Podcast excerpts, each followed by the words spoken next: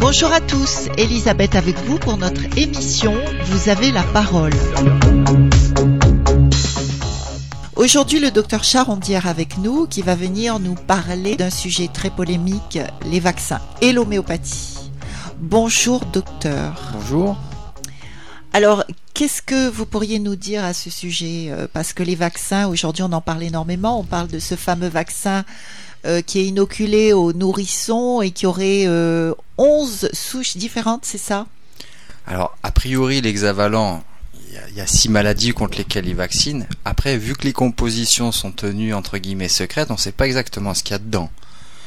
La seule chose que moi je peux dire, c'est qu'il vaccine contre six maladies, officiellement. La diphtérie, le tétanos, la poliomélite, la coqueluche, l'hémophilus influenza et l'hépatite B. Mais alors, c'est pas 11 vaccins, c'est 6 mais en fait, c'est après il y a d'autres vaccins qui sont demandés en fait. C'est pour ça qu'on leur on en demande 11 au total. Mais il y a le, le hexavalent 6 d'un coup, diphtérie, tétanos, polio, coqueluche, hémophilus influenza, hépatite B. Et après, on demande aux gens de faire en plus la rougeole au rayon rubéole, le pneumocoque, la méningite. Alors, l'hépatite... En fait, il y, en a un qui, est, qui en regroupe 6 déjà. D'accord. Ce, qui est, ce qui est quand même énorme pour un bébé. Ce qui est énorme, mais surtout que, bah, on va prendre une un exemple vraiment euh, le plus, le plus marquant du moment, c'est l'hépatite B. Je veux dire, d'après les modes de contamination avec cette maladie, il n'y a absolument aucun intérêt, et c'est même un non-sens, de vacciner des nourrissons de deux mois contre l'hépatite B. Euh, et ce d'autant plus que l'OMS a clairement reconnu le lien potentiel entre cette vaccination et la sclérose en plaques. La sclérose en plaques, oui. Donc là, c'est même plus une reconnaissance euh, médiatique ou quoi que ce soit. C'est l'OMS qui dit effectivement le vaccin contre l'hépatite D peut déclencher des scléroses en plaques. Et en plus de ça, on veut, on veut l'imposer à des nourrissons de deux mois qui ont absolument aucune possibilité de se contaminer avec ce vaccin, puisque la contamination, elle est exclusivement par voie sanguine et là, il se pose la question de éventuellement sexuel. Mais bon, moi, dans tous les cas, j'ai pas l'impression qu'il y ait beaucoup de nourrissons qui soient euh, toxicomanes IV ou euh, qui aient des rapports sexuels non protégés. Oh mon dieu, quelle horreur. Ah ouais, non mais voilà, il y a un moment, il faut être un peu... Euh, donc en fait, c'est d'autant plus que le professeur Joyeux, comme vous savez, qui a été mis au banc de l'ordre des médecins alors que c'est un cancérologue reconnu internationalement, tout ça parce qu'il a osé euh, s'élever contre cette histoire de vaccin et lui-même dit que le système immunitaire de l'enfant n'est pas mature avant sa deuxième année de vie. Donc avant deux ans, pas avant deux ans. Déjà, il n'est pas mature avant deux ans, et puis pas logé au, même, dans, la, dans les mêmes emplacements suivant l'âge. Euh, au début, le système immunitaire de l'enfant, il est essentiellement dans le thymus, et c'est l'involution de cet organe qui va entraîner une migration du système immunitaire dans la rate et la moelle osseuse. Et euh, le fait de vacciner très jeune et beaucoup, on accélère en fait quelque part l'involution de cet organe. Donc en fait, on fait, c'est sûr, on fait pas du bien au système immunitaire. Ah oui, eh oui, eh oui. Mais là, encore une fois, c'est des, euh, c'est des arguments qui n'ont pas non plus été démontrés sur des grandes études. C'est des arguments qui sont souvent avancés par euh, les médecins homéopathes, naturopathes, qui se distinguent un peu des allopathes. Donc, est-ce que c'est un argument vraiment valable pour ne pas faire cette vaccination? Je ne sais pas, mais par contre, il y en a d'autres qui le sont. À savoir, euh, pour moi, il y a, dans ma pratique médicale, moi, depuis que j'ai fait des études, il y a eu des grands principes qui sont pour moi fondamentaux en médecine, à savoir le bon sens et le rapport bénéfice-risque. On m'a toujours appris à fonctionner comme ça. Et par exemple, en termes de rapport bénéfice-risque, là, je suis désolé, on s'y retrouve pas du tout. Oui, c'est plutôt risque que bénéfice eh ben, dans ce cas-là. À défaut de risque ou plus risque ou plus bénéfice, en tout cas, c'est pas évalué. C'est pas évalué et c'est pas évalué sur toute façon très honnête. Mais, mais sans avoir été évalué, euh, je veux dire d'un point de vue purement euh, logique, comme vous disiez tout à l'heure, et ça n'importe qui peut le dire, euh, c'est complètement aberrant de vacciner un nourrisson contre l'hépatite B entre autres. Entre autres, euh, et puis de lui asséner tous ces vaccins d'un seul coup, quoi. C'est de la folie. On est bien d'accord. On est bien d'accord, mais c'est, pour moi, c'est un argument qui est essentiellement économique. Oui, c'est Et ça. là, c'est là que ça devient pour moi dérangeant en, termes, en, ter- en tant que médecin, c'est que l'argument de santé qu'on met en avant pour faire ces vaccinations, il est complètement biaisé, faussé. Et par contre, l'argument économique, là, il a vraiment son poids. J'invite les gens à aller sur YouTube chercher euh, la vidéo où on voit, on voit le directeur de GSK, le laboratoire qui a créé l'hexavalent, qui dans un colloque devant tout le monde dit que à l'heure actuelle, ils ont le monopole et que tous les concurrents vont devoir payer pour pouvoir faire ces vaccins-là et que en gros c'est une manne financière extraordinaire. Quand on entend ça, eh ben on se dit attendez là, il y a, a peut-être un souci.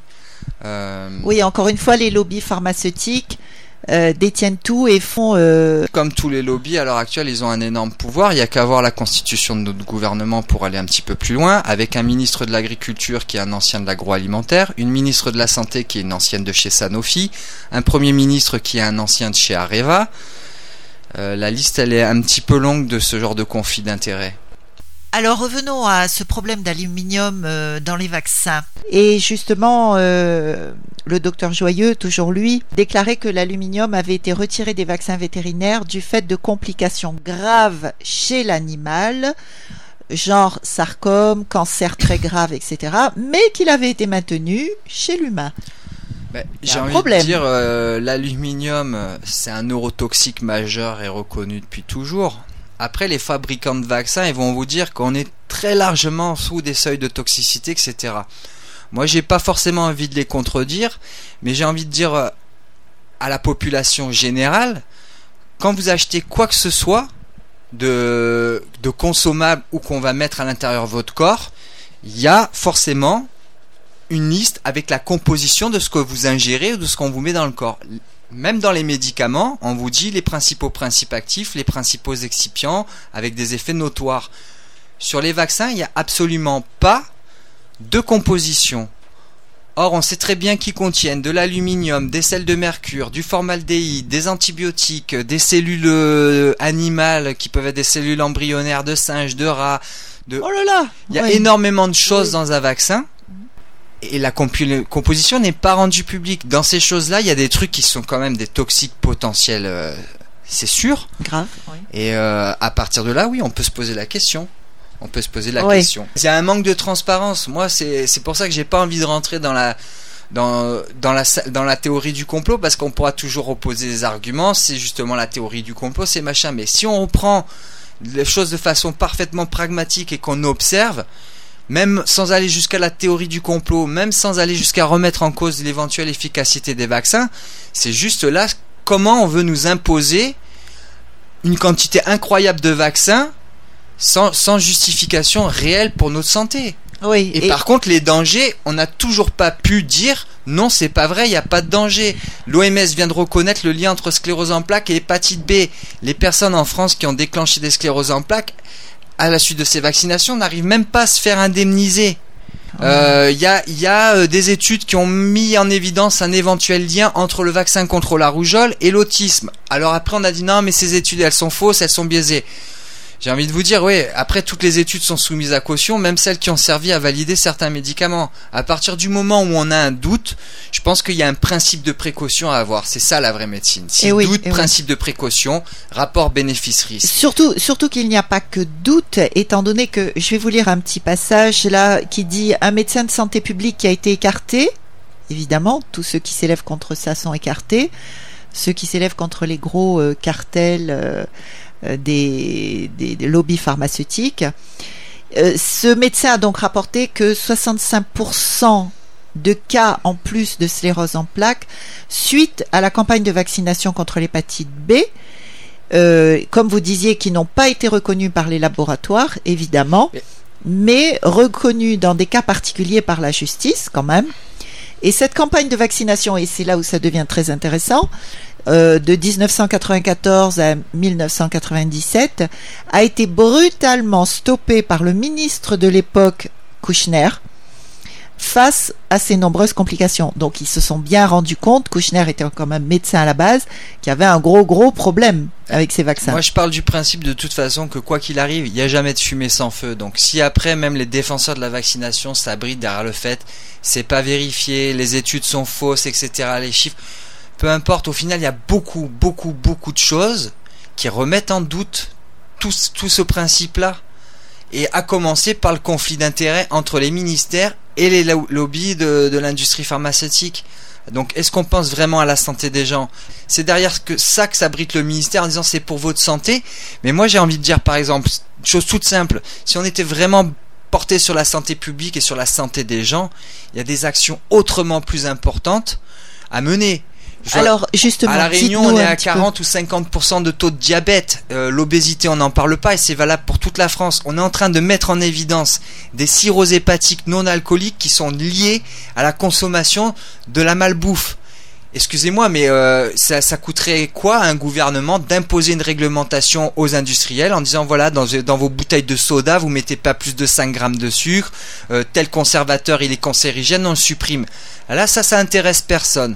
Par contre de dire aux gens on va vous mettre 11 vaccins dans la peau c'est pour votre santé, pour vous protéger de maladies, je suis désolé, par exemple, là, il y a un gros débat sur la rougeole.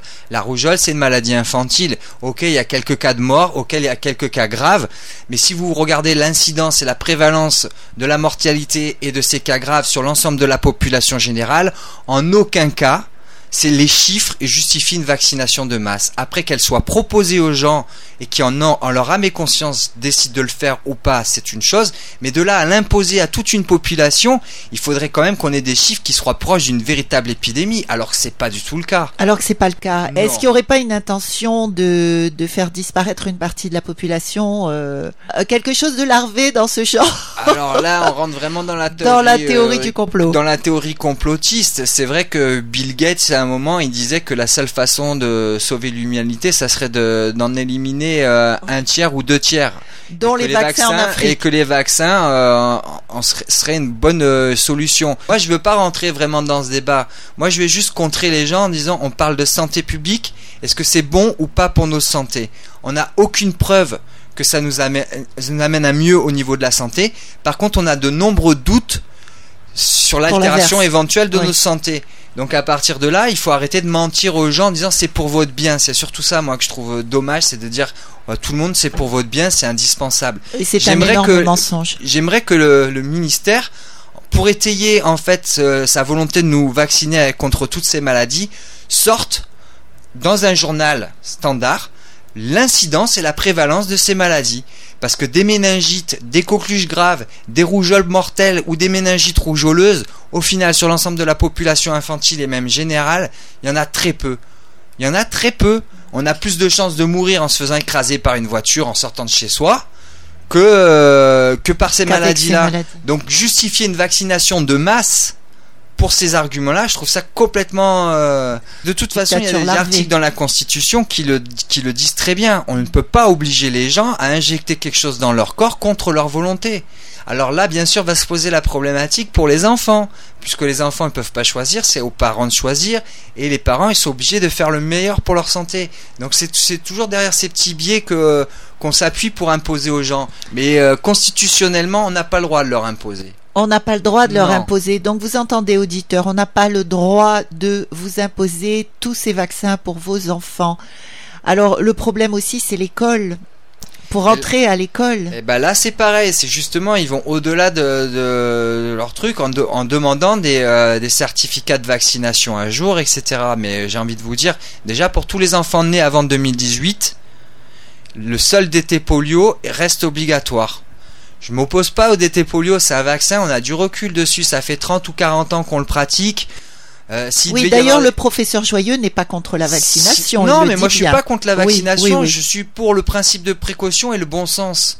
DT polio, c'est un vaccin qui a 40 ans, on a du recul là-dessus, ça a effectivement permis de, de, réduire la mortalité avec ces, maladies-là. Euh, mais euh, par contre, pour le reste, là, ce qu'ils veulent nous imposer maintenant, ça n'a pas, ça pas, de, ça pas de validité sanitaire. Et c'est sur ça qu'ils veulent le faire passer. Et moi, c'est ça que je trouve choquant, c'est l'argument sanitaire, il tient pas. Il n'a pas de validité. Donc que les gens se vaccinent s'ils veulent le faire, ou ne se vaccinent pas s'ils veulent pas. Si demain on se retrouve avec une vraie épidémie de rougeole, mais quand je dis une vraie épidémie, c'est pas de dire ah il y a eu une recrudescence de la rougeole, nanani. Non, une vraie épidémie avec des vrais cas mortels ou des vraies méningites assez fréquentes, là, ça justifie une, une, vaccination de masse, je veux bien. Mais au-delà de ça, je suis pas tout à fait d'accord. Par exemple, je vais prendre un autre, un autre vaccin pour rigoler un peu. Le Prévenard contre le pneumocoque, même les dernières thèses de médecine actuelles finissent par se contredire. Il y a des thèses qui disent que ça diminue l'incidence de pneumopathie à pneumocoque. Il y a des thèses qui disent que pas du tout. Au contraire, ça va déplacer sur les valences qui ne sont pas vaccinées. Donc, même dans les thèses, ils se contredisent. Ensuite, on va partir sur la méningite. La méningite, on est vacciné contre le sérotype A et C. 80% des méningites mortelles sont des sérotypes B. Euh, ah oui, oui, oui, oui. Euh, Donc ça n'a rien à voir. J'aimerais que les, les, la, les, la santé, les, ceux qui sont responsables de notre santé publique nous sortent les chiffres de nombre de personnes qui déclarent une méningite de type A ou C sur l'ensemble de la population générale sur une année. Et pour montrer est-ce que oui ou non ça justifie une vaccination de masse et obligatoire. Il faut quand même aussi noter une chose qui est quand même incroyable, c'est que si c'était si bon pour notre santé, si c'était si important de faire tous ces vaccins, alors pourquoi c'est pas tous les pays d'Europe et voire tous les pays occidentalisés qui imposeraient cette vaccination? C'est pas le cas. En France, on est le pays où on a le plus d'obligations vaccinales. Ah oui. On a encore des pays en Europe qui ne vaccinent que contre la diphtérie ou la polio de façon obligatoire. Et c'est tout. Alors pourquoi, du jour au lendemain, en France, on est obligé de faire tous ces vaccins? Oui, c'est assez, assez extraordinaire. On, est en droit de se poser des questions. Euh, moi, je voudrais revenir sur l'hexavalent, euh, toujours par rapport à ce que dit euh, le professeur Joyeux. il dit que actuellement, on propose la vaccination contre la coqueluche pendant la grossesse alors qu'il n'existe pas de vaccin unique contre la coqueluche. Donc entendez bien les futures mères, vous qui êtes enceintes, parce que les mères non averties risquent de recevoir l'hexavalent au lieu de recevoir un vaccin qui serait uniquement contre la coqueluche. Non, parce que dans le vaccin contre la coqueluche, on peut aussi le retrouver dans un tétravalent, diphtérie, tétanos, polio, coqueluche. La coqueluche, c'est moi, je, veux bien obliger la population générale à, se vacciner contre la coqueluche. Je crois que sur le journal Le Monde, ils avaient sorti des chiffres, c'est 400 cas par an de coqueluche sévère, c'est-à-dire coqueluche sévère avec hospitalisation, éventuelle détresse respiratoire, mais on parle même pas de décès. Hein. Je veux dire, un enfant qui fait une bronchiolite ou une crise d'asthme sévère, il va développer un tableau similaire à une coqueluche sévère. Donc pour 400 cas de coqueluche sévère dans l'année, euh, chiffres à vérifier, hein, parce que je ne les retiens pas par cœur tous, mais euh, il me semble qu'ils sont sortis dans le monde il n'y a pas très longtemps. On imposerait à la population dans son ensemble d'être vaccinée contre une maladie qui fait 400 cas sévères par an sur l'ensemble de la population. Ce qui n'est pas grand-chose. Radio Sud Plus, Radio Sud Plus, la sensation. Euh, qu'est-ce que vous pourriez conseiller à nos auditeurs qui ont besoin de mettre leurs enfants à l'école et qui se voient refuser la porte des écoles parce qu'ils n'ont pas fait les vaccins? Puisque vous disiez tout à l'heure que c'est dans la Constitution. Moi j'ai envie de dire déjà d'une façon générale, sachez que tous ceux qui sont nés avant 2018, ils n'ont que le DT polio d'obligatoire. Ça c'est la première chose. La deuxième chose, le carnet de santé, ils sont pas tenus de l'amener et de le présenter à l'école. Le carnet de santé, c'est une pièce médicale et théoriquement, il n'y a que les médecins qui doivent l'avoir entre les mains. Même l'infirmière scolaire, elle peut éventuellement le consulter, mais c'est pas du tout une obligation, elle n'est pas tenue de l'avoir. Ah Donc moi, j'invite les gens à ne pas amener le carnet de santé à l'école, à demander juste un certificat de vaccination à jour à leur médecin traitant qui le fera volontiers si effectivement le simple DT polio est à jour et continuons comme avant. On a tous fait ça. Ça fait, moi j'ai aujourd'hui 40 ans. On a tous eu que le DT polio et j'ai pas l'impression qu'on ait eu de grosses épidémies d'hépatite B, de rougeole, de coqueluche, de méningite, de pneumocoque, d'hémophilus influenza. En 30 ans, j'ai pas vu d'épidémie de ces maladies-là. Donc je vois pas pourquoi on pourrait pas continuer comme c'est le cas euh, jusqu'à jusqu'à maintenant. oui, donc en fait l'idéal ce serait que les parents se regroupent et forment une association euh, assez puissante pour. Euh, voilà, il faut du monde. il faut, du, monde. C'est pour ça que mm. les pétitions, ça peut marcher, mais il faut des centaines de milliers de personnes. Et encore, vous voyez, quand même quand on fait des référendums, à l'heure actuelle, on prend même pas en considération les résultats des référendums pour les gens. Euh, la population entière, elle veut plus du glyphosate et on en a encore pour jusqu'à 2022 ou je sais pas combien. Donc j'ai envie de vous dire, mm. il y a un moment, il faut il faut faire avec les règles qui sont établies tous ceux qui sont d'avant 2018 sont pas tenus d'avoir tous les autres vaccins. Et ceux qui sont nés après 2018, c'est là que le combat démarre, Commence, ouais. eh ben, c'est soit vous faites des vaccins, soit en votre âme et conscience, vous faites défaut, mais c'est en votre âme et conscience, et euh, en sachant que vous vous exposez à, à des risques pénals et, et même bien plus. Voilà. Oui, oui, mais oui, oui. euh, je, je vois pas pourquoi ça tiendrait euh, cette, cette obligation. Moi, ce qui me choque vraiment énormément, c'est qu'on, d'un côté, il y a l'Organisation mondiale de la santé qui déclare le lien entre sclérose en plaques et, vaccin contre l'hépatite B. Et d'un autre côté, on a un pays, un gouvernement qui veut obliger cette vaccination. Mais euh, moi, je- je- j'en suis limite à me dire, attendez, vous voulez attaquer les parents qui sont de mauvais parents pour les enfants non vaccinés Euh, Est-ce que l'État, là, il est vraiment conscient de ce qu'il fait? Est-ce que l'État est vraiment conscient de ce qu'il fait? Oui, il doit l'être. Mais Enfin, il y a quelque chose derrière, c'est sûr. Et alors, euh, maintenant, j'aimerais que nous abordions le, le problème de l'homéopathie qui est amené à disparaître, c'est ça? En tout cas, plus de remboursement. Eh bien, de toute façon, pour moi, la- l'arrêt du remboursement de l'homéopathie, c'est un prélude pour euh, le, le déremboursement de tous les médicaments. Parce que là, le système Médicaments santé... naturels ou Non, non, tout non, médicament non. Là, le système de santé, comme il évolue, il évolue clairement et simplement vers la disparition de la sécurité sociale dans quelques années. Très peu. Qu'on me dise le contraire, je veux bien, mais on en reparlera. La sécurité sociale va disparaître au profit des mutuelles privées et on va accentuer la médecine à deux ou trois ou quatre vitesses avec des gens qui seront dans l'incapacité totale de- d'avoir des soins convenables. Comme ça se Donc passe dans d'autres pays. Donc en là, on veut dérembourser l'homéopathie. Alors ça, c'est un débat qui est revenu souvent sur place. Et euh, j'ai envie de dire, en France, eh ben, l'argument économique a fait que pendant très longtemps, on a continué à la rembourser parce que le laboratoire Boiron, c'est quand même un, un gros gros laboratoire français qui fait énormément de chiffres puisqu'ils ont le monopole en France et qui paye énormément de charges et d'impôts à l'État. Donc on a longtemps hésité à le dérembourser, on va finir par y arriver. Et euh, moi j'ai envie de dire, euh, pour ceux qui disent que c'est inefficace, que c'est placebo, etc., et ben alors je, je pense qu'on a affaire alors à une population qui est complètement idiote, parce qu'il y a de plus en plus d'adeptes de, ces médecines sans effet secondaire, et euh, il y a de plus en plus de gens qui sont convaincus et qui en sont très contents. Et on parle d'effet placebo, encore quand vous prenez un adulte de 35 ans et vous dites ouais c'est un effet placebo, ouais pourquoi pas, mais quand vous prenez des enfants ou des nourrissons, et que vous voyez la régression des symptômes en quelques heures avec des remèdes homéopathiques bien donnés, je, je me demande comment ils font pour évaluer un effet placebo. Et après, j'ai envie de dire, allons même encore plus loin Sur les animaux. sur les animaux, et puis combien même l'effet placebo fait partie de la chose, mais euh, pour tous les médicaments, même allopathiques, ils font des études médicaments versus placebo, et dans certaines, dans les études, le placebo il est efficace de 30 à 80%. Donc euh, oui, l'effet placebo il est présent à partir du moment où la personne elle met les pieds dans le cabinet du médecin. Elle va déjà mieux. Donc euh, rien que même de rentrer dans un cabinet, c'est quand même déjà un début de guérison pour certains. Donc euh, c'est un peu dommage de s'abriter derrière ça. De même que les homéopathes n'ont jamais dit qu'il y avait un principe. Effectivement, dans les solutions homéopathiques, à partir de la dilution 7CH, il n'y a absolument plus aucune trace de principe actif. Ah, bah alors s'il n'y a plus de principe actif, ça peut pas marcher. Mais attendez, quand est-ce que la médecine, elle va évoluer au même rythme que la physique actuelle? Parce qu'à l'heure actuelle, on a dépassé la physique de Newton, on est dans la physique quantique, on est dans la physique vibratoire. Il y a une personne très sérieuse qui s'appelle Masaru Emoto qui a fait des super études sur la mémoire de l'eau.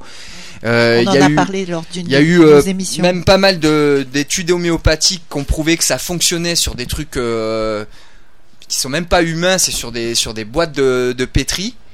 Euh, notamment des, études sur la dégranulation des mastocytes, c'est-à-dire sur la, réa- la réaction allergique. En gros, ils mettent en évidence que certaines souches homéopathiques, elles donnent exactement le même résultat au niveau cellulaire qu'un un antihistaminique classique. Euh, des études qui montrent que l'homéopathie fonctionne, il y en a beaucoup. Alors après, ça intéresse pas les labos d'aller plus loin parce qu'on va dire euh, ouais, mais c'est des petites études, c'est machin. Ok. Pourquoi n'on fait pas une étude de 100 000 cas? On va le voir. On va le voir que ça fonctionne. En Inde, ils sont en train, ils ont des cliniques qui soignent des cancers. Même moi, je suis, j'ai du mal à y croire. Et pourtant, ils ont des résultats, ils ont des chiffres, ils ont des statistiques. Tout est à l'appui. Tout, tout peut aller être vérifié. C'est Qui euh, soigne le cancer donc avec des plantes? qu'avec de l'homéopathie. Avec de Oui, l'homéopathie bien sûr. En Inde Alors moi j'ai du mal à y croire, mais euh, j'invite les gens à aller vérifier, même éventuellement au ministère, à aller s'intéresser sur ces cliniques. Elles sont pas du tout, euh, Fermée. c'est euh, pas du tout fermé, c'est pas du tout euh, caché. C'est très officiel. Il y a des ouvrages qui sont publiés. Après, on peut même aller au-delà de l'homéopathie d'une façon générale pour toutes les substances naturelles. Moi, il y a un truc qui me fait beaucoup rigoler, c'est les huiles essentielles. Ils font tout pour les interdire au nom de leur éventuelle dangerosité, Oui. mais à côté de ça, ils leur reconnaissent aucun effet thérapeutique. Alors c'est potentiellement dangereux, mais en même temps c'est pas actif pour soigner. Oui, là, il y a Euh, une Qu'est-ce que c'est contradiction. cette hypocrisie Là c'est pareil. On a euh, les naturopathes, ils l'ont mis en évidence depuis des années que telle telle souche naturelle fonctionne pour telle chose. Pourquoi on prend pas 10 000 cas et on fait une étude Ça coûterait sûrement bien bien moins cher que d'aller étudier euh, un, un nouveau médicament X ou Y. Et ça n'intéresse personne. Ça, Parce oui. qu'il n'y a pas d'argent, il n'y a pas de profit derrière. Mm, Alors mm, après, on va dire ouais, mais c'est pas prouvé. Bah oui, mais c'est pas prouvé. On nous laisse pas les moyens de le prouver. On peut revenir aussi deux minutes en arrière sur le parce que l'on est dans la naturopathie sur le vaccin. On va prendre l'histoire du BCG. Oui, Le. BCG, les naturopathes, ils ont dit, les homéopathes, ils ont dit pendant 30 ans, ce truc c'est dangereux, ça donne des spondylarthrites, ça donne des maladies auto-immunes. Et le BCG, il a été abandonné il y a combien de temps? Parce qu'effectivement, ça donnait des spondylarthrites et des Ah oui. maladies auto-immunes. On ne fait plus de BCG de façon systématique. Oui, oui. Et alors, certains vous diront, oui, mais c'était un vaccin euh, vivant. Ouais, bah, peu importe, au final, on le fait plus. Donc, euh, la précaution, le bon sens, tout ça, non, on n'en veut pas. Soigner vraiment les gens, on ne le veut pas non plus. C'est euh, donc à partir de là, maintenant, ça devient très compliqué de se dire, ben, je crois qui, je crois quoi. Moi, je crois ce que je vois. Et Oui. je vois à l'heure actuelle que le plus gros problème de santé publique, à l'heure actuelle, les plus gros problèmes de santé publique, c'est diabète et obésité. Et avoir une véritable action sur ces problèmes-là, ça serait très simple. Personne s'en occupe. Donc allez, ne venez pas me dire que de vacciner tout le monde massivement contre 11 maladies, euh, dont certaines qui sont vraiment pas fréquentes, ça va améliorer la santé publique d'un pays. Et est-ce que vous pourriez nous expliquer mieux le, le principe de l'homéopathie? Par exemple, vous parliez de 7CH, 9CH. Alors, Alors, plus le CH est petit, en fait, plus c'est actif, c'est ça? Non, en fait l'homéopathie c'est euh, Hahnemann qui avait fait qui avait ça repose sur un postulat essentiel, ça s'appelle la loi de similitude. Il avait constaté que quand on prenait une substance une substance par exemple, on va dire je sais pas moi de, de l'arsenic à une certaine dose, ça va déclencher un certain nombre de symptômes, un certain nombre d'altérations de, de l'organisme. Il a constaté qu'en donnant la même substance à des doses infinitésimales, il donne la capacité à l'organisme de, s- de, De, de contrer- réagir de réagir et de contrer ces symptômes-là. Donc effectivement, plus la dilution homéopa- du principe euh, du médicament, du remède homéopathique, elle est importante, c'est-à-dire euh, au-delà du 7CH, il n'y a plus de principe actif dedans. Il travaille uniquement sur ce qu'on appelle la mémoire de l'eau. C'est-à-dire donc, Plus le CH est grand, moins il y a de substance dedans. En gros, euh, plus on a un- une similitude forte, plus on va augmenter la dilution. Et moins on va mettre de principe actif. C'est-à-dire si une personne présente tous les symptômes d'une intoxication à l'arsenic, des diarrhées, euh, euh, des, sécrétions irritantes, etc., eh ben on va augmenter la dilution. Mais ça c'est un petit peu compliqué. parce qu'on euh, est sûr de, de, de taper dans le mille, en fait. c'est un petit peu compliqué ça. C'est pas ça. Ça difficilement ça explicable Ça mériterait une, Un cours. un cours, voilà, Carrément. par rapport à l'homéopathie. Et qu'est-ce que vous pensez de... Et moi, ce que je, par exemple, pour mon cas personnel, moi j'étais Oui. anti-homéopathie quand j'étais à la fac. Comme souvent les médecins. anti-homéopathie pendant orthodoxes. 10 ou 15 ans. Mais de me retrouver dans un cabinet de médecine générale sans avoir rien à donner de possible pour, euh, on va dire, 60 à 70% des symptômes et des motifs de consultation, ça m'a beaucoup déçu.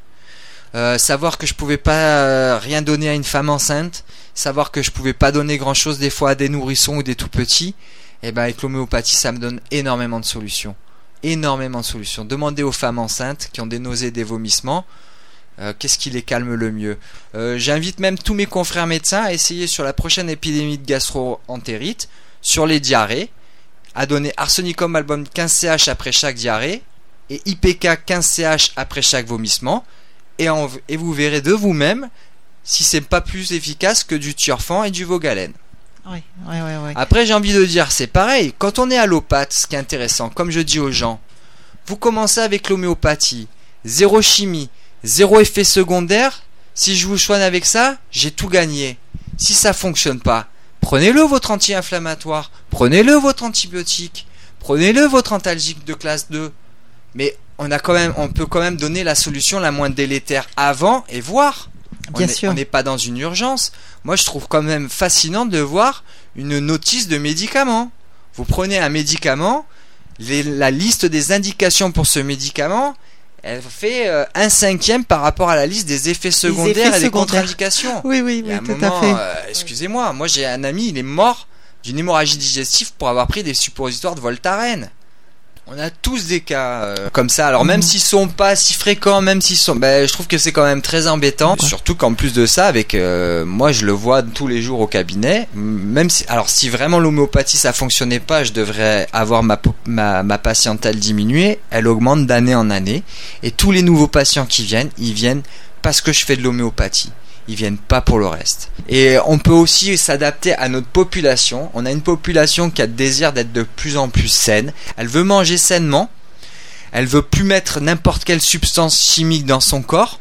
On peut pas respecter ça et essayer de trouver des solutions qui respectent ça. Et puis si vraiment on n'a pas le choix, moi je suis pas contre l'allopathie. Je trouve que toutes les médecines elles devraient aller ensemble. C'est ça, oui. Pourquoi en France on est si frileux? Pourquoi en France on, on commence à peine à rembourser une consultation d'ostéopathe? Moi ça fait 15 ans que, je- que les limbagos, j'envoie les gens chez l'ostéopathe en une séance à 50 euros, ils ont plus mal, alors que sinon ils se font des 10, 20 séances de kiné, des semaines entières d'anti-inflammatoires. C'est aberrant, c'est aberrant. Toutes les médecines elles Ça ont leur place le pour moi. Oui, toutes euh, les médecines ont leur place. toutes les médecines ont En leur fait, place. ça fait penser à la médecine holistique, à la plus- manière de procéder de l'Ayurveda. Cette, la euh, la médecine, médecine, chinoise, ouais. etc. qui, qui prend tout en considération. qui prend tout en considération et puis surtout qui, pareil, va respecter pour moi deux principes essentiels de la médecine le bon sens, le principe de précaution et on peut en rajouter un troisième, le rapport bénéfice-risque. Voilà. Ces médecines holistiques, elles respectent tout. Je vais prendre un exemple idiot. Vous avez euh, fait un repas très riche. Vous avez beaucoup bu, du vin, des digestifs, des apéros, des machins. Et puis là, paf, fin de repas, vous tapez une énorme migraine. Et vous prenez quoi? Du paracétamol. Du paracétamol qui continue l'intoxication de votre foie. Ah oui, il va bloquer vos récepteurs à la douleur, vous allez plus avoir mal à la tête. Mais par rapport au foie, on fait quoi? Et c'est tout comme ça, notre médecine. En fait, notre médecine allopathique, à un moment, elle a oublié le sympt- elle, elle traite le symptôme. Même pour les épidémies de, de rhinite, de grippe, de machin. Un organisme, quand il mouche, il évacue quelque chose. Alors vous mettez de la cortisone, vous coupez l'écoulement tout de suite, dès le premier jour. Bah c'est super. S'il y a une surinfection 48 heures après, faut pas s'étonner. Euh, pareil, un patient il commence à tousser. Je dis pas qu'il faut qu'il tousse ses tripes pendant toute la journée, mais euh, une toux au début efficace, productive, faut la respecter. Une fièvre, c'est pareil. Si une fièvre elle est pas incontrôlée, faut la respecter. C'est des, des, des principes holistiques.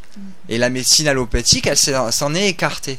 Oui, en fait, la médecine allopathique devrait euh, prendre euh, certains, certaines clés, on va dire, dans la naturopathie. Tout à fait. Je pense que les deux médecines devraient travailler Marcherait. main dans euh, la main. ouais. Et je pense qu'on éviterait beaucoup de prescriptions abusives et on ne serait pas à l'heure actuelle avec autant de résistance aux antibiotiques, avec autant de problèmes euh, de, de- d'ulcères avec les anti-inflammatoires, d'autant autant de problèmes d'addiction avec les antalgiques de classe 2, etc. etc. Qu'est-ce que, qu'est-ce que vous pourriez conseiller à quelqu'un euh, qui a des, des problèmes gastriques, en ce sens qu'elle fait souvent des. Les brûlures d'estomac. pour les brûlures d'estomac Alors déjà les brûlures d'estomac, il y a, il y, a, il y a des remèdes homéopathiques qui peuvent fonctionner. Euh, en cas de vraie brûlure, hein, parce que c'est pareil, chaque symptôme est important, notamment en homéopathie. Hein. Donc euh, la brûlure, c'est pas juste l'aigreur, c'est la brûlure. Hein. Donc sur la brûlure, il y a déjà deux remèdes qu'on peut essayer. Il y a iris versicolore en 5CH et sulfuricum acidum en 5CH qu'on peut prendre avant les repas et au moment de la brûlure indépendamment de l'homéopathie, on peut aussi utiliser les jus de citron parce que c'est un faux acide le citron. Le citron il régule l'acidité de l'estomac. Généralement, même en plein reflux acide, de boire un jus de citron, ça l'apaise. Il y a le bicarbonate aussi. Le bicarbonate de potassium, de, sodium. Le bicarbonate de sodium, c'est un très bon remède pour les, pour les aigreurs et l'acidité. Oui. Euh, Alors après, par exemple, moi, voilà, un exemple tout bête là, c'est ce que vous venez de me, me proposer. Qu'est-ce qu'on pourrait proposer à une personne qui a ça? Eh ben, elle peut essayer l'homéopathie, les jus de citron, le bicarbonate sur quelques jours. On ne demande pas de le faire sur des mois et de finir avec un ulcère si ça fonctionne pas. Quelques jours. Ça va mieux Oui, ça va pas mieux Eh ben, je vous donne, euh, je vous donne un antiacide allopathique. Voilà. Et moi, c'est ma pratique. Euh, L'argile, L'argile aussi. par exemple. L'aloe vera aussi. L'aloe vera. Ouais. Donc il y a, il y a plusieurs petites solutions à avoir et puis après c'est pareil, les gens qui ont des, qui ont des euh, reflux, ac- qui ont, qui ont de l'acidité, qui ont des brûlures, il faut aussi faire une étude, une anamnèse. Euh, Qu'est-ce que vous mangez? Comment? Parce que c'est sûr que si la personne, elle mange 4 piments par repas en buvant un litre d'eau en même temps, euh, oui, l'estomac, il va pas être très content. Donc euh, il y Pourquoi? a quel rapport entre le, le fait de boire de Euh, l'eau et normalement, il faut pas boire d'eau pendant qu'on mange. Oui, On pourquoi? boit un peu avant, on boit un peu après, mais on boit pas pendant. Pourquoi? Bah, les médecins Ça chinois et les Ayurveda vous diront que ça diminue le feu digestif, qui sert à digérer notamment les aliments et à les assimiler. Donc si vous mettez de l'eau euh, à température ambiante ou encore pire, des fois de l'eau glacée, vous coupez un, un peu la digestion, oui. Alors, notre émission touche à sa fin, malheureusement, parce qu'on aurait tellement, tellement de questions euh, à poser à notre médecin. Si vous avez des questions précises, n'hésitez pas, envoyez votre question sur notre mail rs++plus arrobase wanadoo.fr et lors d'une prochaine émission, euh, notre euh, médecin euh, vous répondra. Merci beaucoup, docteur Charaudière, d'avoir été avec nous aujourd'hui Merci à vous pour l'accueil, et à bientôt pour une nouvelle émission. avec plaisir.